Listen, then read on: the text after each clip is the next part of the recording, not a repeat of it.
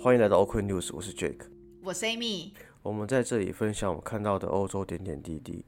看腻了美洲角力和菲兰吉律吗？那就来听听欧洲的声音吧。好的，现在时间是十月三十一号，二零二二年的十月最后一天，我们距离今年结束还剩下两个月，大家今年过得怎么样？你这是什么开头啊？哎，我但我觉得一开始要要跟大家一起来默哀一下，因为就是前几天看到那个韩国的新闻，哦，就是觉得哇，那万圣节那个李太岳的新闻，真的觉得太令人震惊了。就大家而且伤亡人数很多哎。对对对，大大家遇到重大节日出去玩的时候，我觉得开心很重要，但是我觉得注意安全也很重要，因为就是，当人群太多的时候，真的只要一点点的小意外，就会像骨牌效应一样，有可能变成大意外。我记得那时候，呃，这个事情出来之后，大家很多呃深入报道嘛。那我记得其实公示的 account 吧，还是哪一家的台湾的一个新闻 account，、那他就有去呃写说，他其实有个有个有个量表，就是说好像是每平方公尺只要超过五个人的话，然后其实就开始会变得比较高风险这样子。哦，所以它有一个 risk 的 matrix，对啊它它它是有然后例如 matrix 在从人数跟你的空间，然后去去做那个，对，它主要是以比例为主了，因为就是你一平方公尺其实一平方公尺很小嘛，你就看你的房间多大，几平不到，那一平方公尺是三分之一平嘛。对那如果你这一平方公尺已经占到五个人左右的话，表示已经到一个临界点这样子，然后所以就要开始去注意说你是不是周围的状况啊，还是有没有一个可以安全离开的一个路线这样子。就而且加上我觉得今年算是大家终于从过去两年的疫情，就是一个非常限制的一个情况。封，解封了，所以我相信这个人潮是会比较多，所以大家记得年底活动多，但大家记得注意安全，嗯，这个是非常中肯的一个提醒，温馨提醒。没错。然后因为今天就是如果我的声音是比较磁性的话，请大家见谅，因为我感冒了。那不是确诊，因为我已经每我大概测了六支的快筛了，没有一支是 positive 的。但有可能是你没有真的抽到你进去啊。应该不是，应该不是，因为我隔壁同事他也是一样症状，我们俩都是 negative，我应该是我们交互传染而已。OK，好，讲到磁性的声音，就不得不讲一下，就是前阵子我们有来宾，呃，有那个什么听众才跟我们说，他们觉得他觉得其中有一节来宾的声音好好听，很想问那个来宾长得帅不帅？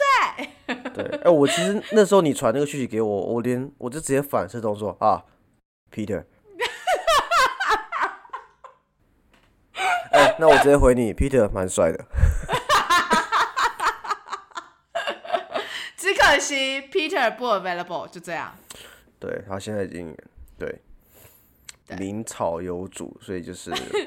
很遗憾。好，我们可以再继续寻觅有没有其他声音好听的来宾。对，但感谢你给我们一个 feedback，让我们知道就来宾的声音很重要，所以我们也会注意我们自己的声音。对，然后其实这个听众他也有那个回馈说，虽然他很喜欢听我们讲一些干话，但是呢，还是希望拜托我们要保持新闻的部分，就是你知道干话跟新闻比例可能还是要抓一个平衡，因为他说能够听到各式各样的欧洲的新闻，觉得很有趣，他觉得这个是知识的泉源。哎，这有两个点的，其实我比较好奇他怎么回应，因为他从这个回应会有两个思路，一个是说，哎，我们讲新闻的部分太多了，哎，干话太多，新闻太少；另一个角度是他怕我们以后只讲干话不报新闻。因为我们不是一直常常讲说我们想要讲干话而已，而且我们把新闻干话化。好，新闻干话化，好，我们尽量，我们我们尽量啦，就是我们也是觉得都在讲干话而已，但是我们其实秉持了一个当初的初衷，就是跟大家分享一些可能我们觉得有趣或重要的新闻，但是可能大家在台湾比较少讨论到的这样子，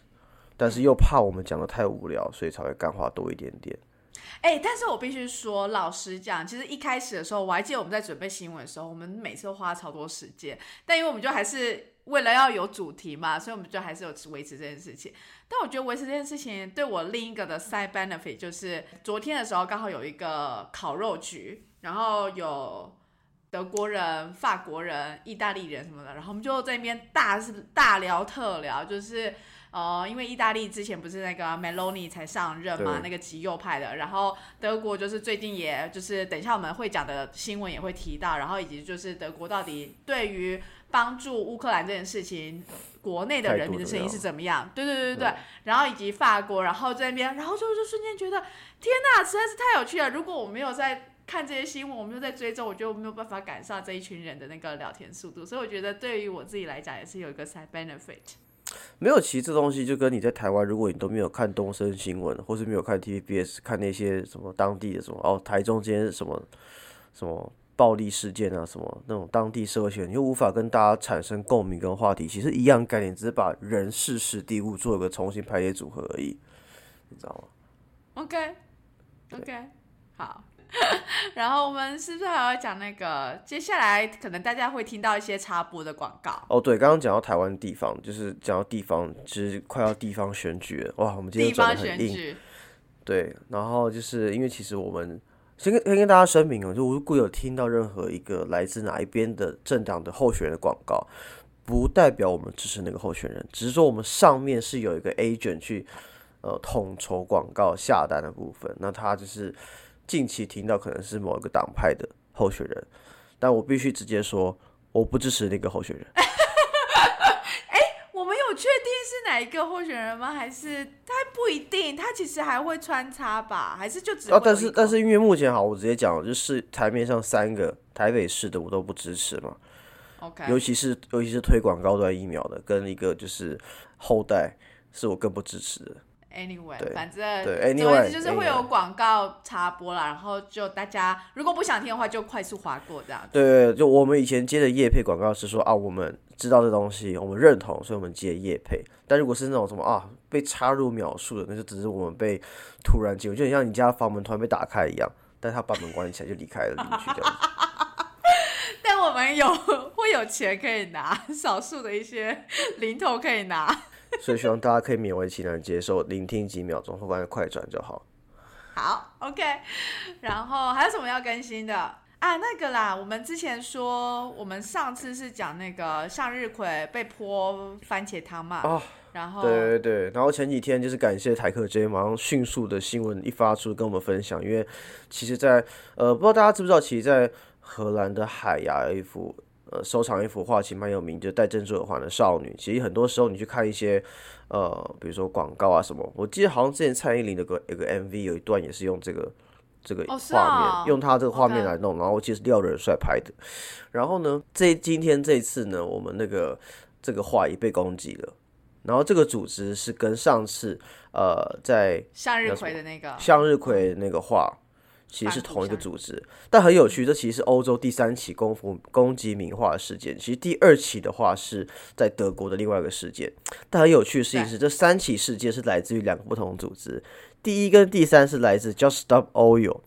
第二起德国事件是来自于叫 Last Generation。然后我刚刚跟 Amy 说，如果我是欧洲的赌盘，我觉得开那第四期会是哪一个组织开攻击？究竟是 Just Oil 还是另一个，还是一个另一个新的组织，对不对？对，但是啊，我不知道就是我觉得就是呃，画家或是爱画爱艺术的人蛮无辜的，或是然后就是我也相信这些人有有一些很崇高的理想，希望能够让这个世界更好。但我其实上周听到个很有趣的一段话，怎么样？会跟大家分享。其实大家这么追求永续跟 ESG，并不是真的这么崇高或什么之类，大家其实是自私而已，把自私合理化。为什么？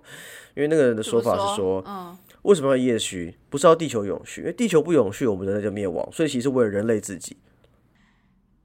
可是 这么说，是啦，因为你在人类根本就无法生存下去。可是他们不是想的是自己的生存而已，他想的是整体的人类，或甚至是下一代或对，者就为了人类嘛，为了人类自己，为了我们这的延。续，对的延续，但并不是为了这颗地球。呃人类延续。然后如果好好共处的话，那这颗地球可能也可以好好的就是生存下去。对，反正这个论点蛮有趣的，反正就是嗯供大家参考。嗯，好，那这就差不多是我们今天要先跟大家 update 的部分。好的，那我们第一个新闻，其实第一个新闻很有趣，就是呃，第一个新闻我们要跟大家讲，其实是一个在呃德国发生的事情，因为其实近期有一家中国远洋运输公司，叫做简称叫 Costco，要获我觉得得中国 Costco 这听起来很奇怪，但其实它的简称真的叫 Costco，因为它是什么 China Ocean Shipping Company。对，然后他们要获得就是呃蛮高比例的一个汉堡这港口的一个股权这样子，因为他们其实本来谈的是大概三十五 percent，但后来最后呃得到 approval 大概是落在二十五 percent 以下，因为其实他们的说法是，其实这样子的话就不会是获得大多数的股权，所以不会被影响那么多。但问题是，其实百分之二十几到二十五之间也是一个很大比例的一个呃影响力很大，对啊。而且其实很有趣的就是，其实一开始的时候，这个交易弹出来的时候，就是说要三十五 percent 嘛，然后整个 EU 就已经开始就是歘起来淡了，因为他就觉得说不行哦，你这样子真的不行，即便这个是德国的内政，可是还是就是向德国提出警告说。如果你今天真的收了，就是同意了中国的这一笔投资案在汉堡的这一个港口的话，那其实对于整个欧洲的呃安全疑虑是升高的，风险会更高等等之类的。然后，当你今天有一个港口被这样子大幅度的被某一个国家掌控以后，你接下来其他的一些措施、公共措施等等的也都会迫于就是这种风险之上，所以就大力的就是阻止这样子。OK，我这里补充两个小事情哈。我刚刚提到二十几个 percent 的股权的话，其实正确来说其实是二十四点九 percent，然后是去取得汉堡港口的呃货柜码头物流公司 HHLA 这个地方的一个股权，然后。其实说真的，他们的呃德国的政府部门里面，其实至少六位部长是反对这项计划，因为他们觉得其实很多 concern 的。但其实他们经济部是有指出声明说，其实这个决定是一个怎么讲长期战略合作的一个案子什么之类的，然后也考量了一个对于公共秩序或安全疑虑，才把三十五 percent 降到二十四点九 percent。然后很有趣的事情是第二个。我也是看了这个新闻才知道，说原来其实，呃，我们大家所常常知道欧洲其他比较大港口，比如说荷兰的鹿特丹，或是啊比利时的 Antwerp，然后甚至是比如说希腊的呃比利夫斯港，其实都已经被中远集团已经入股蛮多的比例的了。这是一个蛮有趣的部分，就是我觉得我们可以之后来，虽然每次这样讲都不一定会做这一集，但我们可以聊来之后有机会来做一集，说到底，比如说呃，欧洲到底比如中资的布局长什么样，主要的一些公共建设，他们到底影响程度的。我觉得其实，在“一带一路”他们提出来以后，其实陆陆续续，他们就沿岸什么这些港口啦、借钱啊什么之类的，都陆陆续续在增加。只是我没有想到，原来鹿特丹也有，然后现在德国的汉堡的这一个港口，就是又特别提到嘛。那希腊这个好像之前就有就有提到，因为反正希腊的整个经济状况也非常的不好嘛，所以其实我觉得中资有参入其中，好像呃不意外。但是荷兰跟德国这两个国家相对来讲是比较稳定的，或者说比较我们会觉得比较没有那么需要这个资金需求的结果，也也也。哎，我我持另外角度，我会觉得如果因为我其实还不是很确定，就是这个 Costco 集团到底多大，但我我只是反推，就说，哎，其实因为中国算是世界第一大出口国嘛，如果它在航运上的需求量、进出口需求量是这么大的话，那如果它想要透过一些战略合作，或比如说我入股到一些我合作比较大的港口的话，来透过里面的一些制度，让我的企业能够受惠的话，我觉得这个角度我是可以理解的。我也可以理解，但是因为中资的企业，他们能不能真的是独立于他们的政治操作，这件事其实是一个哦。那我是跟你说，绝对是不可能的，因为我查一下这个 Costco 集团的这个呃官网，我查过来是官网。我看他们的话，基本上就是啊，就听党话跟党走。好，好，你你他直接他他直接他直接在官网的那个关于我们的集团概况写的啊，Costco 集团是由中国远洋运输集团与中国海运公司组成的，是由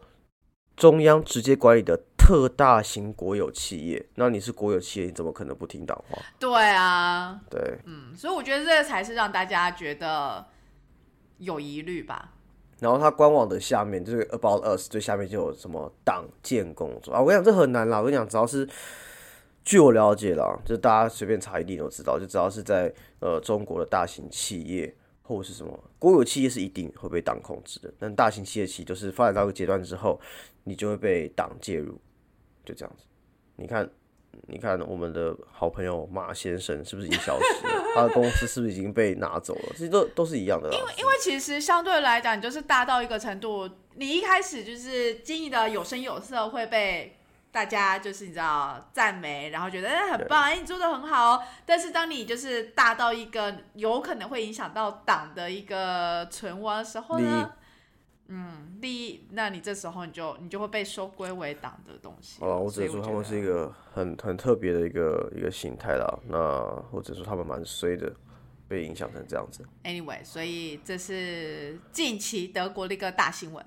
那我觉得这个事情也让我想到，就是昨天在那边跟那些就是德国、法国朋友那边聊天的时候，我们有讨论到一个一个东西，就是现在德国的内政啊，这么的就是岌岌可危，因为你看就是能源危机啊，然后所以整个油价、什么电价什么飙涨，然后人民民不聊生这样子，然后所以其实现在的反对党他们就相对来讲趁这个时机点就开始说，我们不要再对就是俄罗斯制裁了，我们应该要就是呃追求一个。全部的和平的方式等等之类的，反正就哇，这个这个题跟那个国民党还是新党讲的很像哎，就不要不要战争，要和平什么之类的。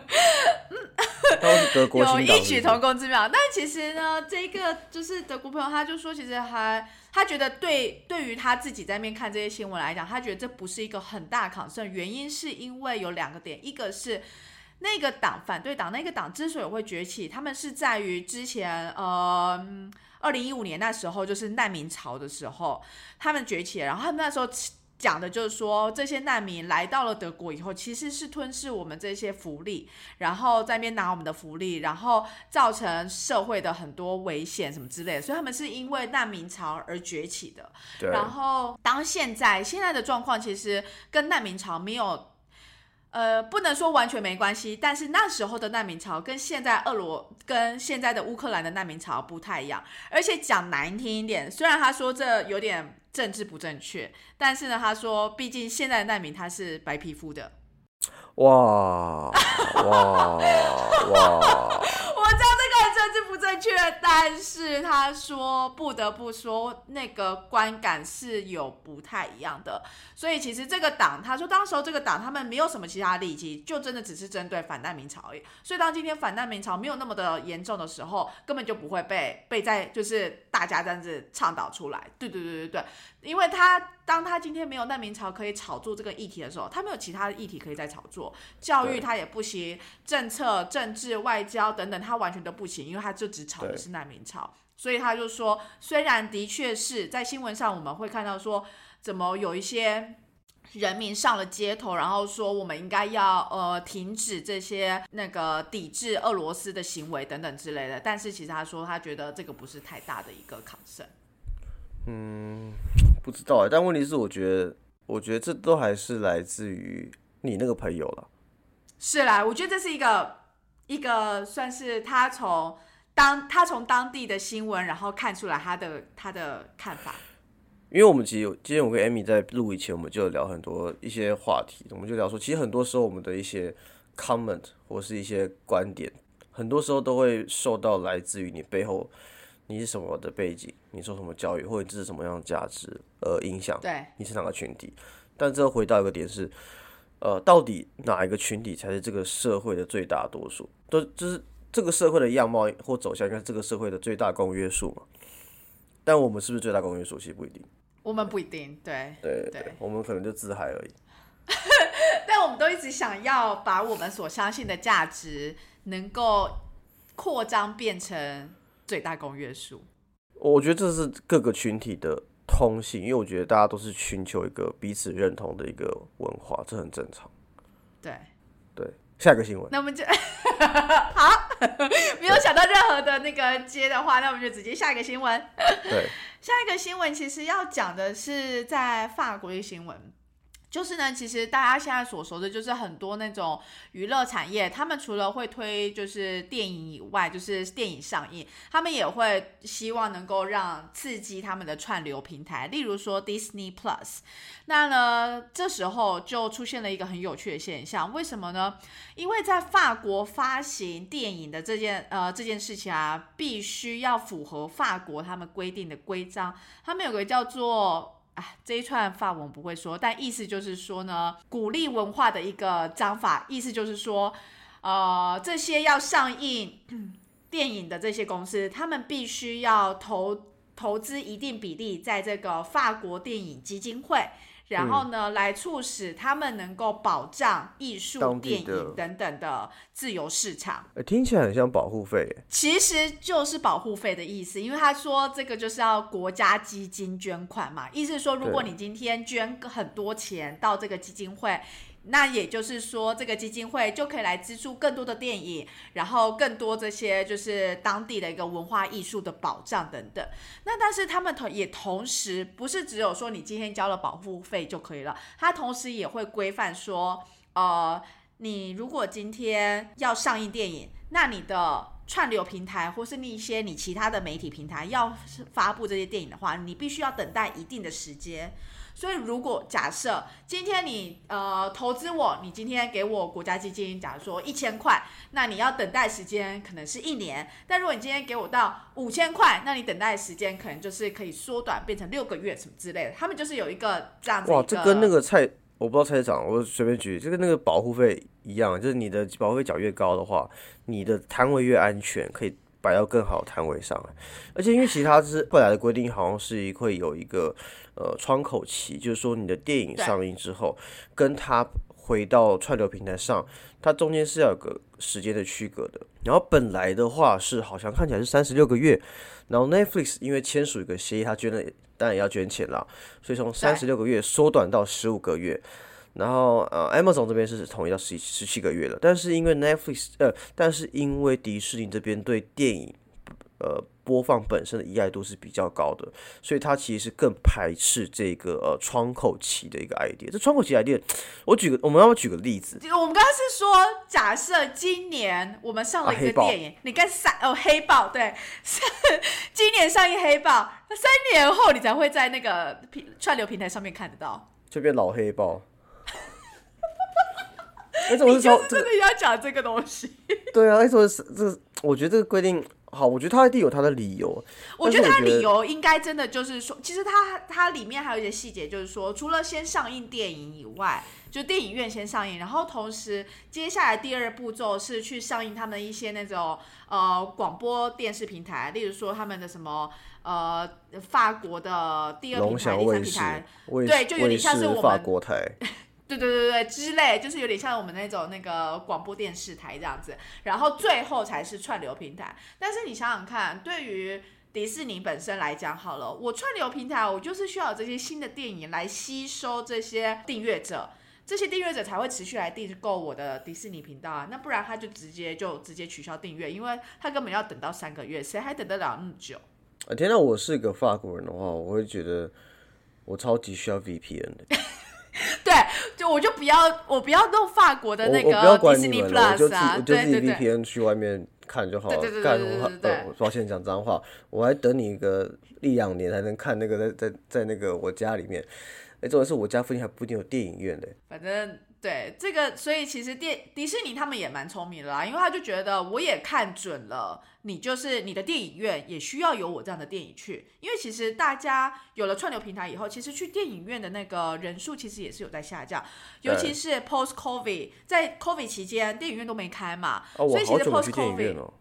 是不是？对，真的你不讲我没发现。所以 post covid 以后，其实电影院很需要这些。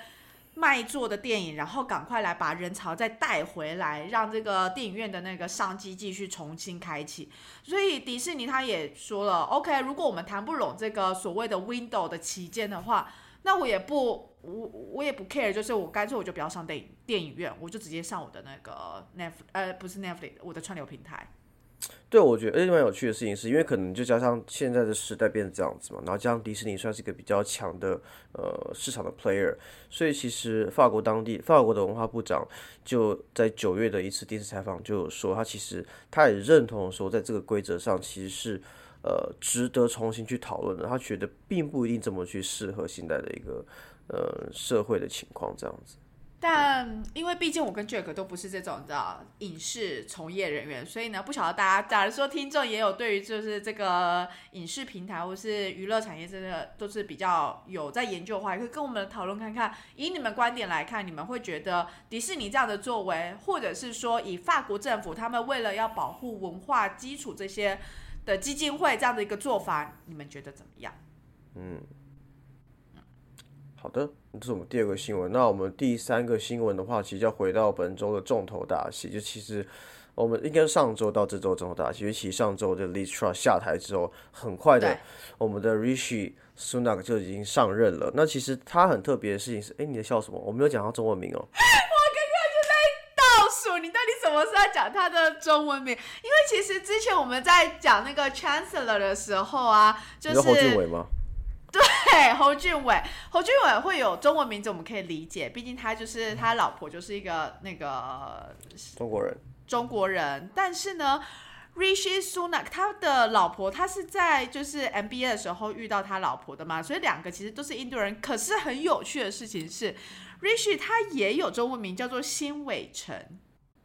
所以我们不晓得他是怎么来的。对，辛伟成就比较像是翻译过来的名字，我觉得还是侯俊伟比较比 你你比较喜欢是 OK OK 好好，你要说新伟成怎么样？哦。新伟成，我不知道大家其实知不知道，就是新伟成本身，他除了自己就是一个呃金融业的一个有钱人精英之外，其实他老婆是更屌，因为他老婆家很屌，因为其实呃印度有一家很大的顾问公司叫 Infosys，然后他老婆的爸爸就对他们老板。对，所以其实他老婆的身家其实背景是很硬的。对，我记得好像我不是很确定，你可以更正我。就我记得新伟成他们家的家族资产是比现在的国王还要高的。现在英国王是国王，我记得是 OK，对，但我觉得很有趣的事情是，就是这一次的任命，因为其实很多新闻大家可能都有看到，就是说什么他是有史以来英国第一位就是有色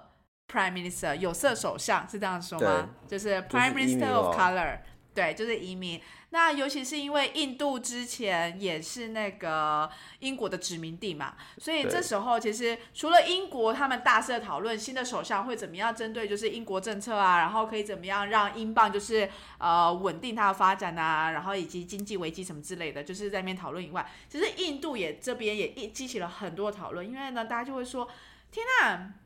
这根本就是我们的印度之光，对你看看我们的印度前你们殖之光，民我们，现在我们派一个人去管你们，看看你们，我们现在超越你们了。之类，对对对对对对。然后所以这时候就是两边就是大批的新闻就是都会在讲嘛。那我们刚刚其实，在录音之前，我们有讨论到这一点，你怎么看？OK，我我觉得这个事情很有趣，就是这个事情让我刚刚 Amy 跟我分享完之后，我第一个反应就是啊，这好像当初什么呃 Jeremy Lin 在美国打球打得很好的时候，然后台湾一堆报纸说哦他在台湾之光什么之类的，我然后台湾除了给他一个精子跟一个卵子以外，到底给了他什么东西？但是我不知道印度给的新伟成什么东西。OK，然后呢，而且 by the way，新伟城是用在香港、澳门来使用的，其实在中国台湾还有其他地方还是叫 Rishi Sunak 为主。好，你真的很喜欢研究他们的中文名字。他们中文名很有趣，我觉得很特别。对，而且但我比较特别的事情是这样，就他其实呃还要付出个点，他其实很年轻哦，他是只大我们十岁而已，他一九八零年生的。哦，你要想，你要想，你周围同学十年后有人当 Prime Minister，你可以想象吗？无法想象。好难哦，哦，他好猛哦，蛮猛的。很猛啊，很猛啊！但是我们刚刚好回到刚刚讨论一个重要的，对，到底就是一个。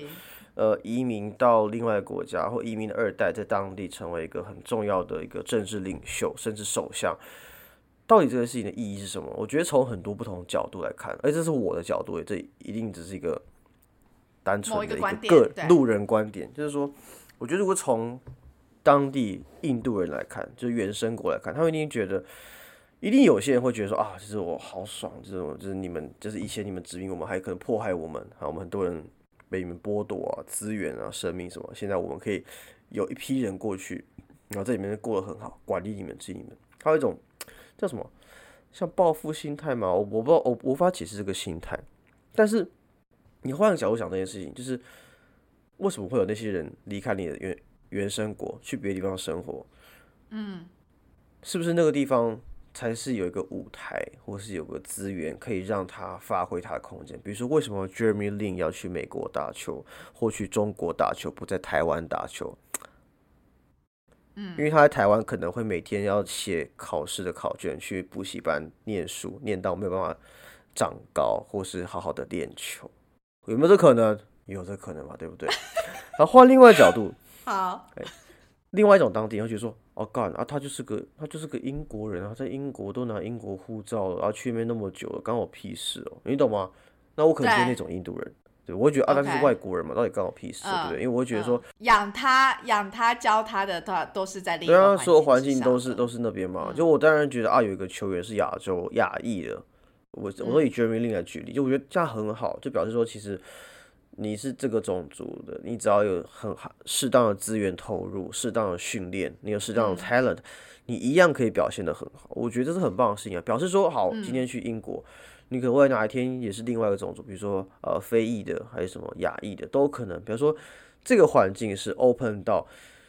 你任何一个人进来，有资源足够，都有可能可以 achieve 的嘛，对不对？我觉得都有相同的机会，嗯。但当然，新伟城可能有更好的资源，也不一定嘛，因为毕竟他家应该过得不错，什么之类，对。对，所以我觉得这东西没有绝对的观点。我觉得这东西回到一句话，就是说，到底我们来自于什么样的 background，跟我怎么本来看事情。呃去取决。我觉得很有趣的是，我在 LinkedIn 的时候，也在就是那个 Rishi 就是当上首相以后，我就看到一些文章，就在针对这种。